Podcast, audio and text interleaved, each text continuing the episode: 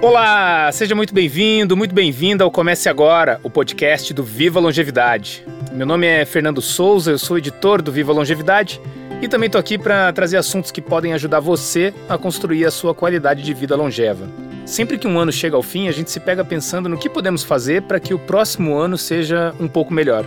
Essa é a época que a gente pensa bastante em possíveis mudanças ou recomeços. Planos são feitos, sonhos são resgatados, mas a gente pode confessar, é, é difícil tudo isso virar realidade. Mas recomeços acontecem o tempo todo. Aliás, em uma vida tão longa, não são poucas as chances que a gente tem para recomeçar e conhecer uma outra versão de nós mesmos. Você está preparado para que o próximo ano marque o seu recomeço?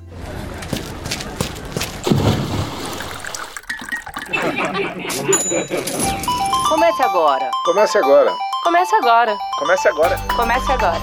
Comece agora o podcast do Viva Longevidade.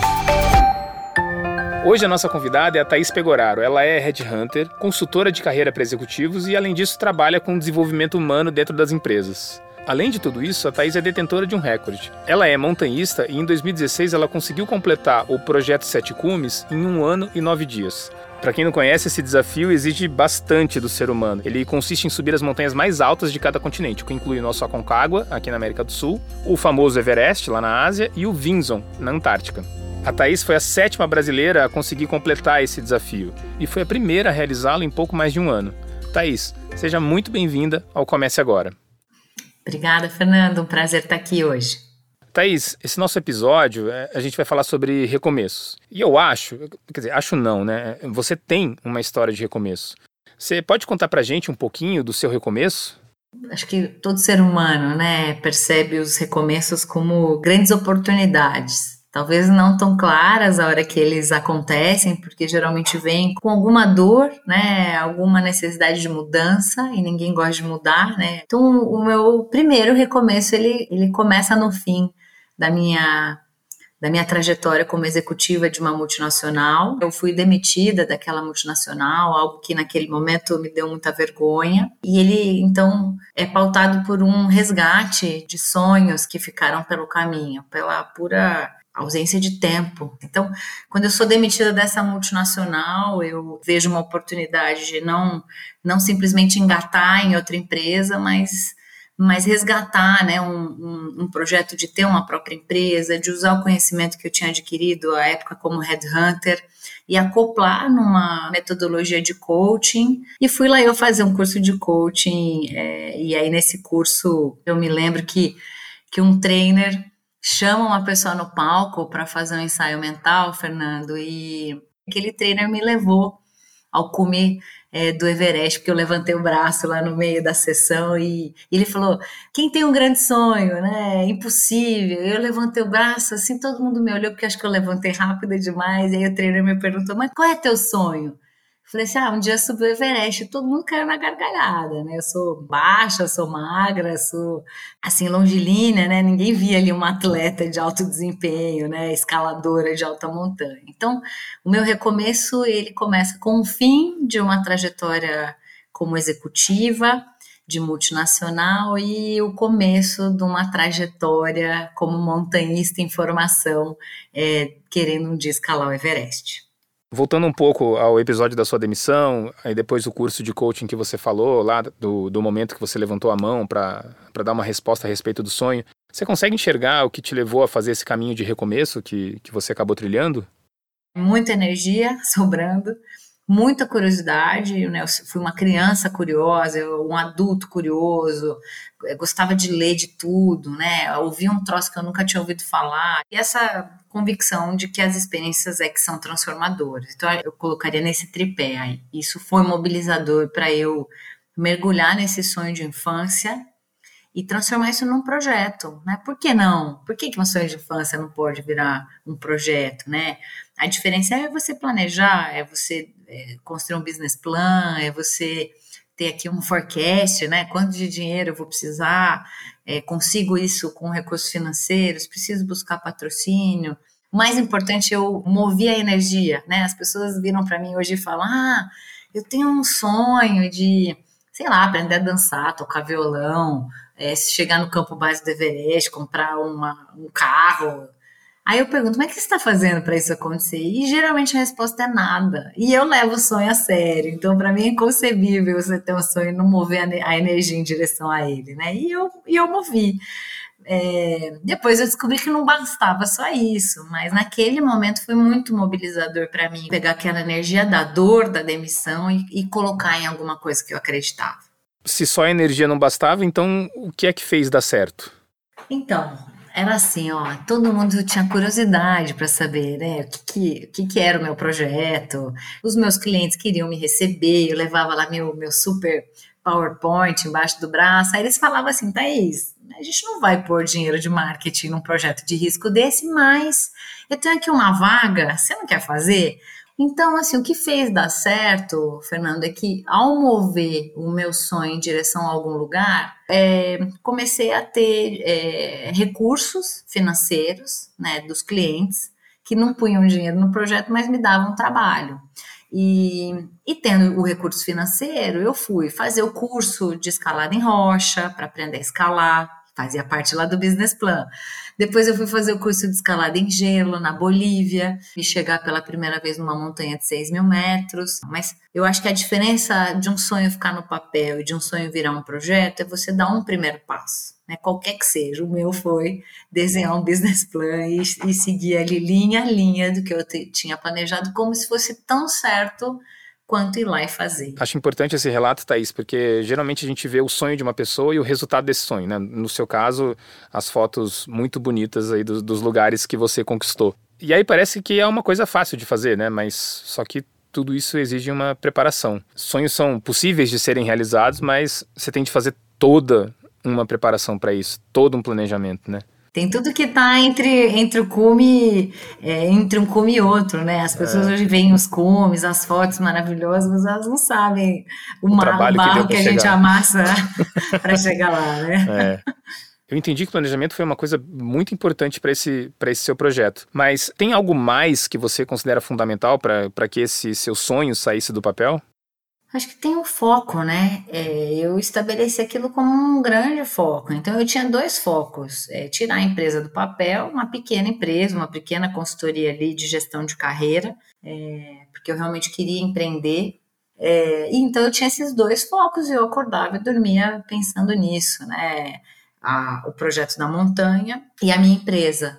Tem aquela música do Renato Russo, né? Disciplina e liberdade, e é mesmo, porque é, você só depende de você, não, não depende mais ninguém. E eu acho que é isso que é tão desafiador incutir na cabeça hoje dos meus clientes, né? Então, para mim, é esse tripé: é foco, disciplina e planejamento. É todo dia reforçar o compromisso com você. Por isso que é, acho que a vida vai testando quanto um sonho ele é verdadeiro mesmo, ele é profundo, ele é sério, né? Porque se não é, se não está muito conectado ali com, com algo algo interno, com uma vontade muito grande, ah, primeiro chopp que te convidam te tira já do treino e aí você já perde de foco toda, toda a montanha, né?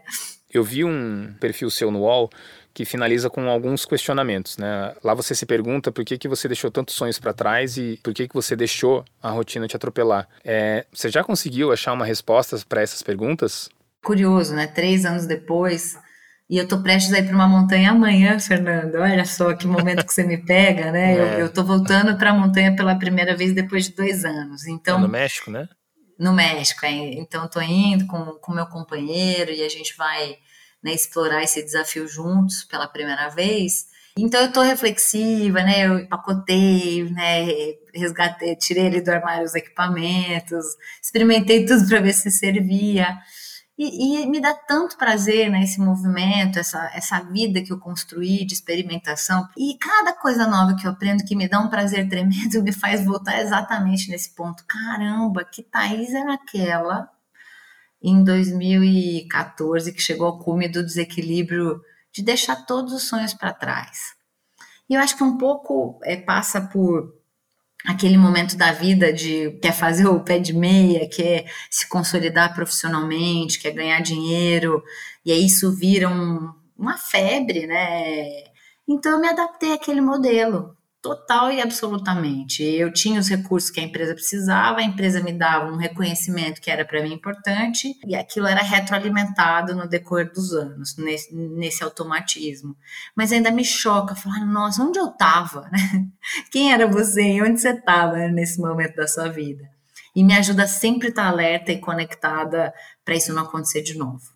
Você falou que vai para o México, né? É, tirando 2020, você estava vindo aí de ano após ano escalando uma montanha, né? Uma montanha nova. Ou não era uma montanha nova? Não, depois que eu, eu, eu, tive filho, Fernanda, acho que isso é uma parte importante da história. Eu engravidei logo depois que eu voltei da última montanha do projeto Sete Cumes. E, e quando você sai, né? Pensa, executiva para alto desempenho esportivo para mãe, né? É, é impactante porque a maternidade ela pode te definir sobremaneira, né? Você não precisa falar nada, é só você falar sou mãe.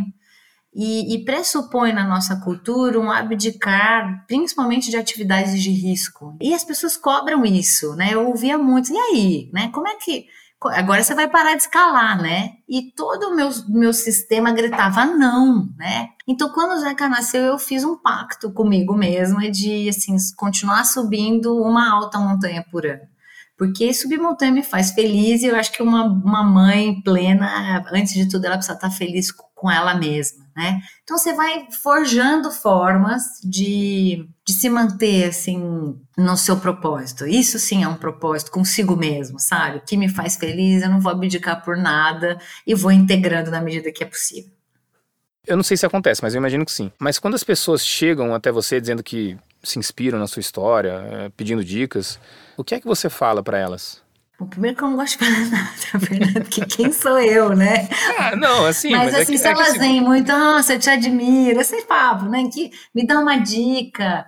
Eu, assim, é, às vezes eu tenho um pouco de receio de ter perdido a referência do que é estar nesse lugar de, ah, eu tenho um sonho onde eu quero realizar. Porque porque eu meto a cara mesmo, né? Eu, eu acredito tanto, né, que a, a natureza odeia a preguiça e que a gente é igual bicicleta, né, se parar tomba, que eu sei que eu vou viver 100 anos, porque eu sempre vou me desafiar, desenvolver alguma sinapse nova, a, a, a me colocar algum desafio, que seja aprender um idioma, jogar um jogo, é, cantar, sei lá o que vai ser, né? Então eu falo isso para elas, assim, a vida é muito rara para a gente não levar os nossos sonhos a sério. Thaís, eu compartilho com você esse desejo de viver até os 100 anos e, e também de já me preparar para isso, porque é, é, uma jornada bem longa, né? Para ser plena, ela é, ela é longa. Para ser de qualquer jeito, você nem vê passar. É, né? é pois é. Thaís, para a gente finalizar, mais uma pergunta desconcertante.